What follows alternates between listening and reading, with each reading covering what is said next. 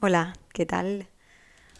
Bienvenidos una semanita más, ya a punto de tocar la Semana Santa. Eh, lo primero, como siempre, muchísimas gracias por el tiempo que me dedicáis cuando eh, escucháis estos podcasts o estos vídeos o cuando leéis estos artículos, que yo no entiendo cómo me están saliendo tan largos, de verdad. Eh, muchísimas gracias por el feedback, por los comentarios que me llegan. me encanta mantener conversaciones sobre lo que, digamos, ha sido la reflexión de la semana. Em, de hecho, está este programilla, este, este episodio viene derivado de un comentario sobre el, podcast número 3, el capítulo número 3, en el que hablaba del libro Por amor a mi familia. Fue una conversación con mi suegra eh, y mm, la verdad es que surgió fácil. Em, hizo un comentario que me hizo, que me hizo pensar, como siempre, hay algo que enciende la chispa. Y, nada, decidí que podría ser un buen tema para traeros y enlazarlo además con otra cosa y aquí, y aquí nos hallamos. Bueno, espero que poder grabar sinceramente este vídeo, este audio em, sin cortes, sin tener que volver a empezar, porque bueno, hoy es viernes y las niñas realmente están ahí en el, en el comedor y en cualquier momento pueden abrir la puerta y me, ya, ya os conté en el capítulo pasado, ¿no? Que se puede ir todo al traste. Y me puedo despistar y, bueno, espero que pueda grabarlo porque eh, me apetece grabarlo, me apetecía grabarlo antes del fin de semana, sinceramente. Así que vamos al lío. Bueno, el capítulo de hoy va eh, sobre el equilibrio, como habéis visto en el, en el titular en el título, que todavía no sé qué título voy a poner, pero obviamente llevará la palabra equilibrio. Y es una reflexión que surgió por un comentario, como os he dicho, con una conversación con mi suegra eh, por WhatsApp, algo así como muy informal. El caso es que ella, de alguna manera, me hacía el comentario y voy a intentar leer textual, que decía, tengo 80 años y aún no tengo claro si mi equilibrio interno lo he conseguido. Y luego decía más cosas, ¿no? Entonces, claro, yo dije, ostras, 80 eh, años intentando encontrar un equilibrio, madre mía, cuánto tiempo. Y sinceramente, eh, lo que me hizo pensar es eh, si efectivamente el equilibrio se consigue, es decir, se posee es un objetivo, se tiene, llega un momento en que lo tienes, ¿no? Equilibrio. Y ahí es cuando yo dije, en un momento de lucidez en la conversación con ella, eh, sinceramente fue algo totalmente espontáneo que me salió prácticamente solo. Yo le, le respondí, tengo 37 años y ya sé que el equilibrio no se consigue, se intenta mantener. Y oye, me quedó genial la frasecilla, me, me la aplaudió y, yo no soy ningún ejemplo de equilibrio, sinceramente. Yo no soy una persona que me considere para nada eh, ejemplo de persona equilibrada, pero sí que es verdad que bueno, que esa frase me salió de dentro y, no fue, y fue algo que, que, bueno, que tengo integrado, ¿no? Por circunstancias de la vida. ¿La oís de fondo? bueno, no sé si se ha oído, ha pasado por ahí una de mis hijas. Bueno, que me centro. Eh, por circunstancias de la vida yo considero que yo no soy una persona que ha, tenido en ese sentido facilidad para ser equilibrada por mi manera de ser. Yo soy una persona que pendula más casi de extremos a extremos y si no tengo cuidado me dejo llevar mucho por mis emociones y eso me juega malas pasadas y me ha jugado malas pasadas en el pasado. De hecho, pensando sobre esto del equilibrio y de mantener el equilibrio, me hizo recordar una anécdota cuando yo era adolescente, esa época yo creo que en la que todo el mundo es un desequilibrado mental, o la gran mayoría. El caso es que me hizo recordar una época y eh, una anécdota con, con un amigo mío, se llama Rafa, no creo que se acuerde sinceramente de esta frase o de esta mini conversación, pero bueno, estábamos, yo creo que estábamos cambiando unos mensajes, SMS de los móviles antiguos. Y, en una de esas yo le dije, Rafa, es que no encuentro mi centro. Y yo me acuerdo que se, que se rió, que le hizo gracia, no sé, el caso es que, bueno, nos reímos realmente. Eh, y, en, el, en, el, vamos, después de, esa, de ese momento, pues como me, me la recordó alguna vez, así nos reíamos de la situación, pero el caso es que esa, esa, ese comentario que yo le hice a Rafa eh, es un comentario que, que, lo he pensado yo tantísimas veces en mi vida, es que no encuentro mi centro, es que no encuentro eh, eh, esa sensación de equilibrio ¿no? en, en, la vida. ¿no? Y bueno, fue por esto, seguramente que fue por este tipo de sensaciones que yo tenía desde bien pequeña, que siempre he intentado conocerme a través de, del conocerme a mí misma, conocerme a mí misma a través de diferentes cosas y reflexionar mucho. He intentado encontrar ese, ese rango de equilibrio eh, en mi vida, en diferentes áreas, ¿no? Pero como os decía, yo no creo que, que sea ningún ejemplo, pero bueno, la frase eh, me salió del alma, por como se suele decir, y creo que eh, viene muy bien para empezar a cambiar el concepto de lo que es encontrar el equilibrio, porque son muchísimas las situaciones en las que llegas a un, como a un hartazgo en determinado área de la vida, ¿no? Y llegas a un hartazgo y dices, ya está bien, a partir del lunes, mm, lo que sea, pues a partir del lunes siempre lo que se suele decir, me pongo a dieta, me pongo a hacer ejercicio, me apunto al gimnasio, me apunto inglés, dejo de fumar, ese tipo de cosas, ¿no? Que vienen de un, realmente de un tocar fondo, de un, de un, un semi-hartazgo, ¿no? De una situación en la que tú no quieres estar. Y, esa sensación de desequilibrio, esa sensación de no querer estar, de no estar a gusto, eh, de no encontrarte, pues a lo mejor siendo coherente con tus valores, no reconocerte a ti mismo, eh, estar incómodo. Esa sensación es muy física, esa sensación se nota, ¿no? Yo creo que todo el mundo tiene la capacidad de escuchar ahí a, a su cuerpo, ¿no? Y decir, efectivamente, necesito algo que me centre, que me equilibre, ¿no? Y es por eso que quería hacer este vídeo, porque sé que es algo que todo el mundo tiene bastante eh, en mente, es como siempre digo, tú sabes las respuestas, tú sabes el... perdón. A ver. Ahora que encendió la luz. Tú tienes el conocimiento y como que lo entiendes, pero es como que no está integrado, ¿no? Como que falta, falta algo, falta que se, se te meta en tu ADN o algo así, ¿no?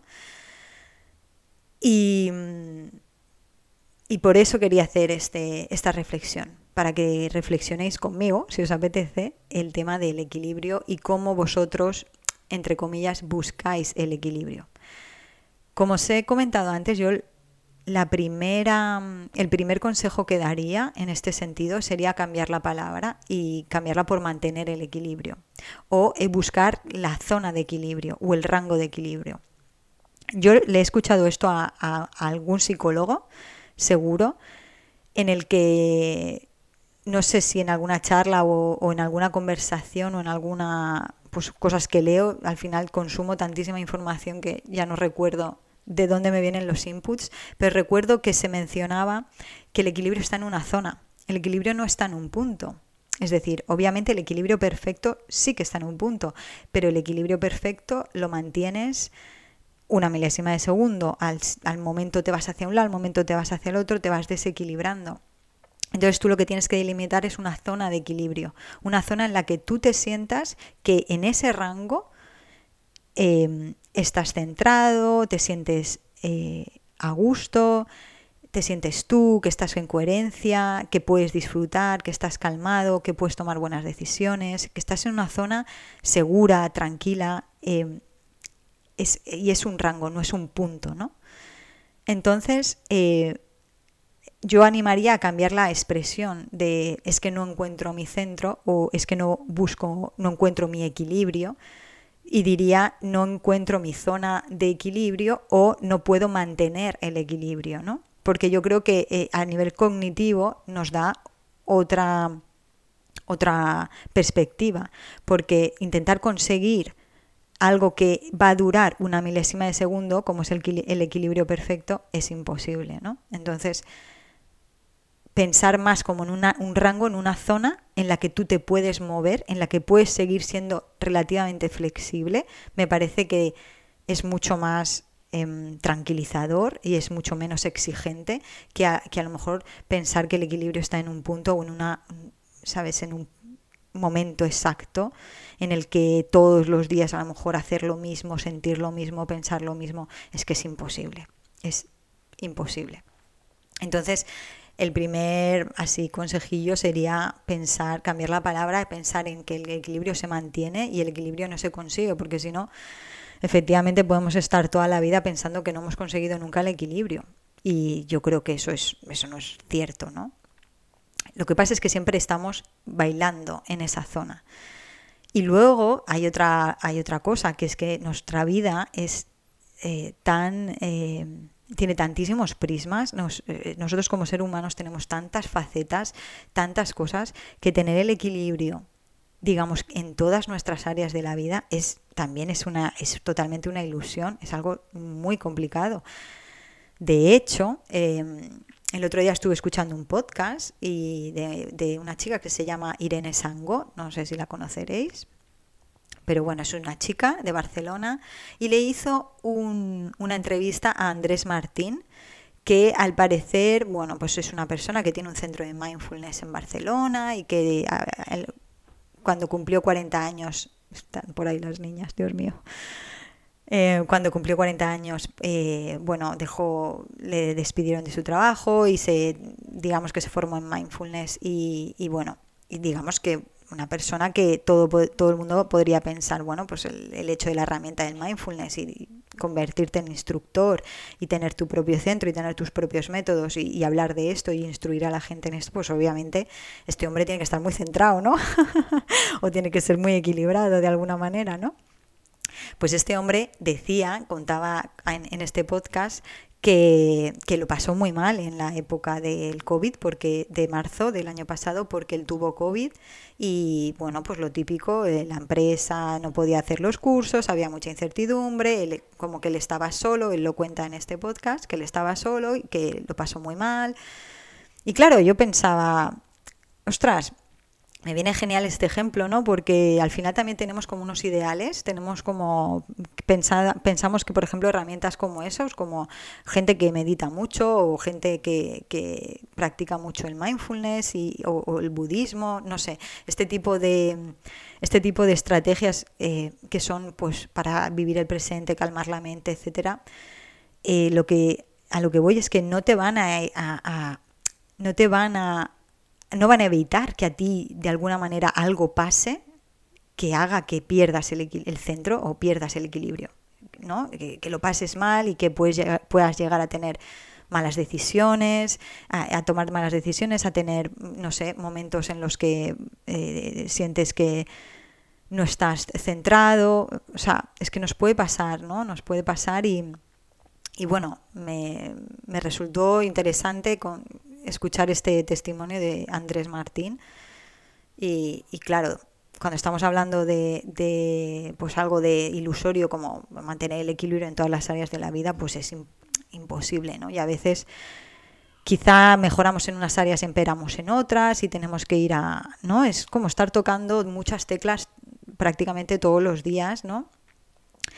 Y bueno, que es complicado, que yo como siempre, yo, yo estas cosas no me las tomo a la ligera y yo pienso que, hay que trabajarlas activamente y con una mentalidad de, bueno, de, cuestionamiento, ¿no? De decir, oye, esto cómo funciona, yo cómo me siento en este sentido y, bueno.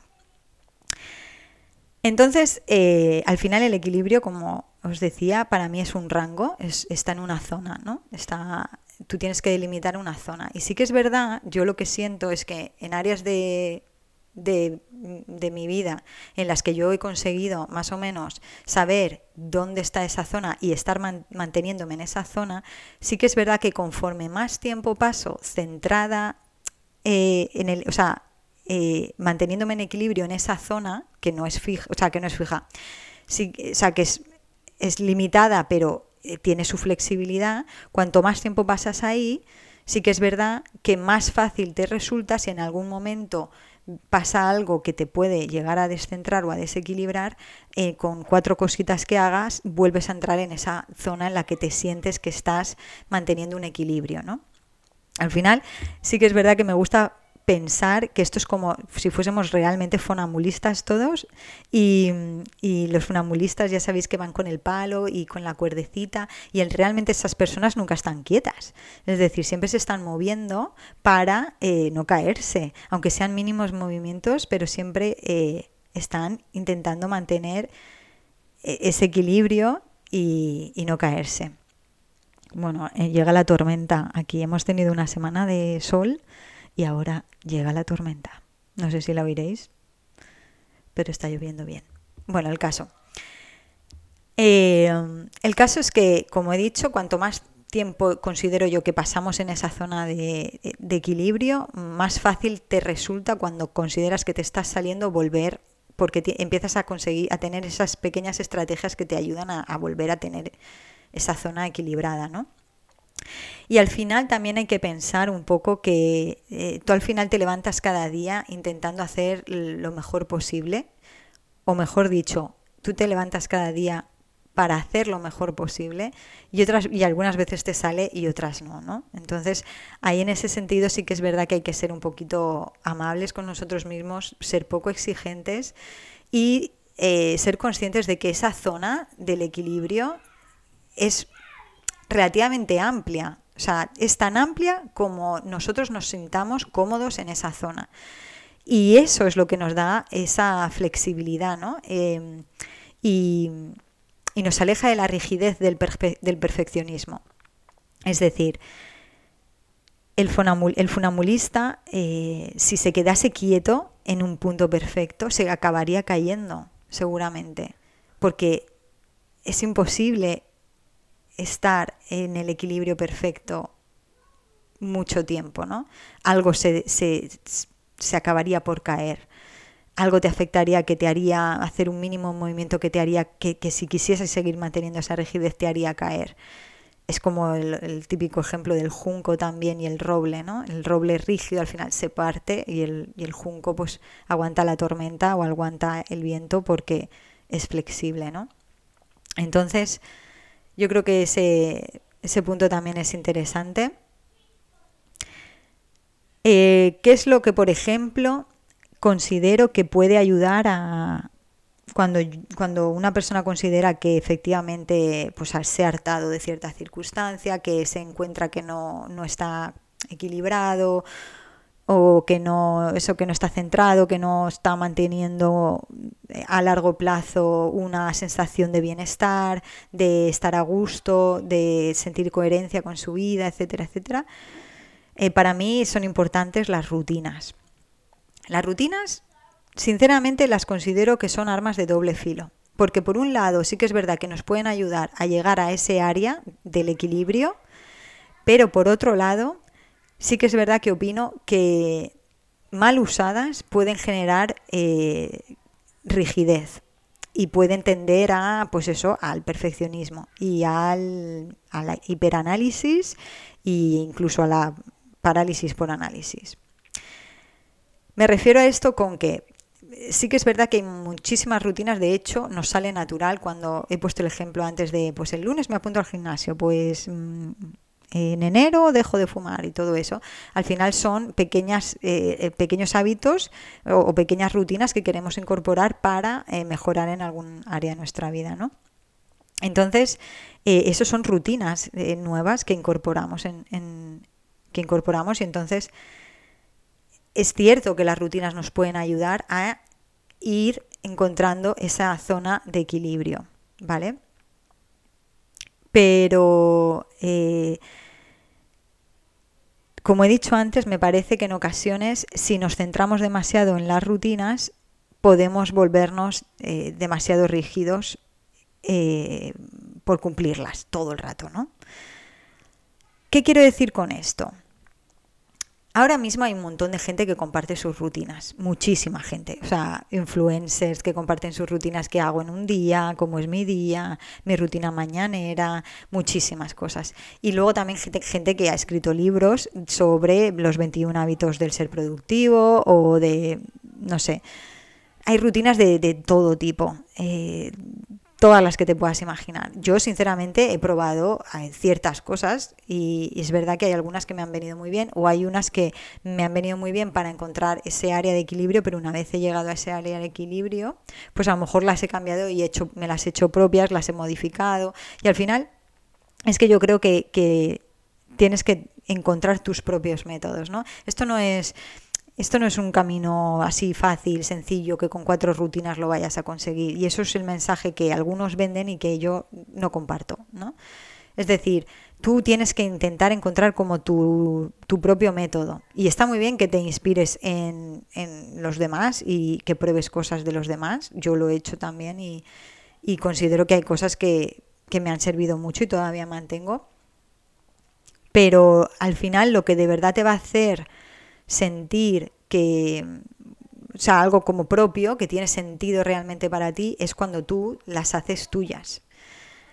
Por ejemplo, estaba antes en este, en este sentido también estaba escuchando un, una entrevista a Massimo Pigliucci, que es doctor en filosofía y habla sobre el estoicismo. ¿Las oís? No sé si se oye. Ahí están. Bueno, voy a seguir a ver si puedo acabar. Bueno, entonces este hombre, Massimo Pigliucci, eh, estaba hablando sobre el estoicismo. Y a mí el estoicismo es una cosa que la verdad es que me llama muchísimo la atención, me gusta. Tiene una filosofía de vida, vamos, es una, una filosofía de vida, una manera de vivir que considero que tiene cosas bastante positivas y a tener en cuenta. Y bueno, este hombre decía que los estoicos también pues, eh, hablan de ciertas rutinas, pues por ejemplo, para que los que no sepáis, eh, pues hablan, por ejemplo, del tema de exponerte a situaciones incómodas, como puede ser duchas de agua fría o los propios ayunos. Y e incluso, bueno, hay unos eh, que es, que es, cierto que no sé qué estoico lo haría, pero que como que se paseaba por la ciudad con, pues con ropas, con harapos, como se decía en la época, pues eso, el hombre era de la corte o, era de, digamos, de alta cuna y se paseaba por la ciudad en harapos para también sentir eh, la aspereza de la, de la tela y la incomodidad de las sandalias y cosas así, o sea, exponerse a, situaciones incómodas, ¿no? Y en sí mismo los estoicos, por ejemplo, o sea, los que practican esto y estas cosas, eh, realizan este tipo de cosas, pues duchas de agua fría, ayunos, eh, exponer, la exposición a la incomodidad, ¿no? Yo, si, si soy sincera, también hago duchas de agua fría, hago ayunos también. Eh, no con una mentalidad de hacerme una estoica, la verdad. También sé que pues ese tipo de cosas tiene ciertas, ciertos beneficios a nivel físico, pero, pero es eso, al final, al principio las puedes hacer como para probar y bueno, y ver qué tal y cómo está, pero siempre con esa mentalidad de no seguir a rajatabla lo que dicen los demás, sino ver cómo te sienta a ti y transformarlo en, ¿sabes?, en, lo que tú consideras que te vaya bien.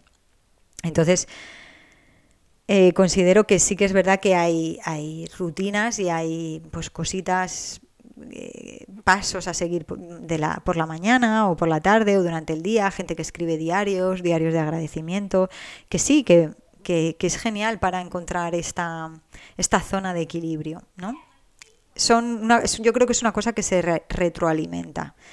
Sí que es verdad que esas propias rutinas también tienen que tener cierta flexibilidad, porque si nos volvemos unos, digamos, frikis de lo que tengo que hacer cada día y si un día no lo hago y si dos días no lo hago me pongo nervioso, etcétera, pues oye, estamos cometiendo el mismo error, ¿no? Pero bueno, yo creo que todo eso eh, lo sabéis. O... Sí. Entonces, esto es lo que yo os quería contar sobre el tema del equilibrio. Eh, sobre todo eh, incidir en la idea de que el equilibrio no es un punto, de que el equilibrio no, no se consigue, sino que el equilibrio más bien se mantiene. y que es muy fácil quizá caer en la sensación de, o sea, en el, en el pensamiento o en el llegar a decir, no, es que yo nunca he encontrado el equilibrio en mi vida. Quizá eso es, es fácil llegar ahí cuando a lo mejor eres una persona que efectivamente, pues oye, por lo que sea, circunstancias de la vida tiene que cambiar de opinión o, o, de, tiene que variar en sus rutinas o, no lo sé, que como que tiene cierto movimiento intenso, ¿no? Eh, no es de estas personas que diríamos, mira qué persona más equilibrada, ¿no? Es como siempre, no sé, como su estado de ánimo es siempre el mismo, su manera de llevar la vida es siempre la misma y a lo mejor esa es la, esa sensación de equilibrio. Sin embargo, otras personas en las que yo incluso me podría incluir, que somos personas que somos de alguna manera también más dinámicas, pues eso, yo por ejemplo considero que mi manera de pensar ha cambiado mucho, de ya no solo de, de cuando era adolescente ahora, sino de un tiempo incluso hasta parte, ¿no? Considero que, que, estoy abierta a nuevas ideas, que luego también que cambio mis rutinas de vez en cuando, que no me gusta o no me siento atraída por seguir algo muchísimo tiempo y a lo mejor puedo decir, pues eso que, ay, es que tengo, estoy descentrada porque no tengo mi rutina todo el año la misma. Pues eso yo no lo comparto tampoco, ¿no? Al final yo creo que nos, tendremos, nos tendríamos que guiar por esa sensación de sentirnos en coherencia con nosotros mismos, sentir que lo que hacemos tiene sentido. Porque es que al final nosotros somos seres cambiantes, estamos constantemente cambiando y si y yo no sé hasta qué punto es buena señal que una persona tenga una rutina exactamente la misma muchísimos años. Quizá en algún punto, a lo mejor cuando seamos, yo sea más mayor o algo así, tiene sentido, pero ahora yo digo, pues no lo sé, porque sinceramente considero que, que, que estamos cambiando mucho, o sea, yo personalmente me veo cambiando constantemente y lo siento y entonces no entiendo, o sea, voy adaptando mis rutinas y voy adaptando esto a, a mi manera, Dios mío. Estáis viviendo la prueba de mis compañeras de piso eh, que hablé en el episodio 6, eh, creo que es. Mis compañeras de piso. En fin. Entonces, bueno, lo creo que lo voy a dejar aquí. Media horita está bien. Eh, lo que os comentaba. Considero que tenemos que tener en cuenta también que somos seres cambiantes y que tenemos que ir modificando nuestras rutinas y que no nos tenemos que engañar a nosotros mismos si pensamos que ese hecho de ser cambiantes es que, eh, ay, es que tengo que volver a equilibrarme, es que no encuentro mi zona de equilibrio. Eh, no, esto yo creo que se guía más por, el, por cómo te, sientas, te sientes tú en coherencia contigo misma, ¿no? Que si va en línea con tus valores y con lo que quieres llevar a cabo, tus objetivos, etcétera. Así que ahí os lo dejo. Em, hay muchísima gente que comparte sus rutinas. Si en algún momento piensas que seguir rutinas está bien para encontrar cierta zona de confort y de equilibrio, eso está genial, siempre y cuando tengas en cuenta que al final lo importante es que tú la hagas tuya y que tenga sentido para ti y que la hagas totalmente consciente. Y es más, incluso que esa propia rutina te esté dando información sobre ti misma, sobre ti mismo, también lo veo importante. Es decir, yo por ejemplo cuando me daba duchas frías o cosas así, pues eh, también me planteaba, en algún momento yo decía, y, esta, que de hecho hay gente que sobre los estoicos que critica esto, ¿no? Y esto, este sufrimiento gratuito, ¿para qué, no? Y bueno, pues cada uno le tiene que encontrar su sentido, ¿no? O sea, ahí está, Ahí está lo bueno, que no lo hagas porque te crees que por ponerte una etiqueta y decir yo soy estoico, me ducho con agua fría. No, no. Que lo hagas porque para ti te da información, te aporta algo, tiene sentido. No para ponerte una etiqueta, no para clasificarte en un grupo de gente. En fin. Creo que lo voy a dejar aquí. Porque me estoy despistando con los gritos de mis compañeros de piso. y bueno, Em, nada más que decir la... Sí, ya está. Eh, espero que, bueno, que os haya entretenido el audio o el vídeo. Disculpar por que si se me ha ido un poquito la cabeza por, por este tema. Y muchísimas gracias, como siempre, por escucharme. Y nada, no sé si, bueno, supongo que la semana que viene sí que grabaré, no sé si, que, si grabaré la siguiente de Semana Santa. Pero bueno, ya veremos, ya veremos, depende de lo que salga. Así que nada, os mando un beso, os doy las gracias otra vez y hasta luego.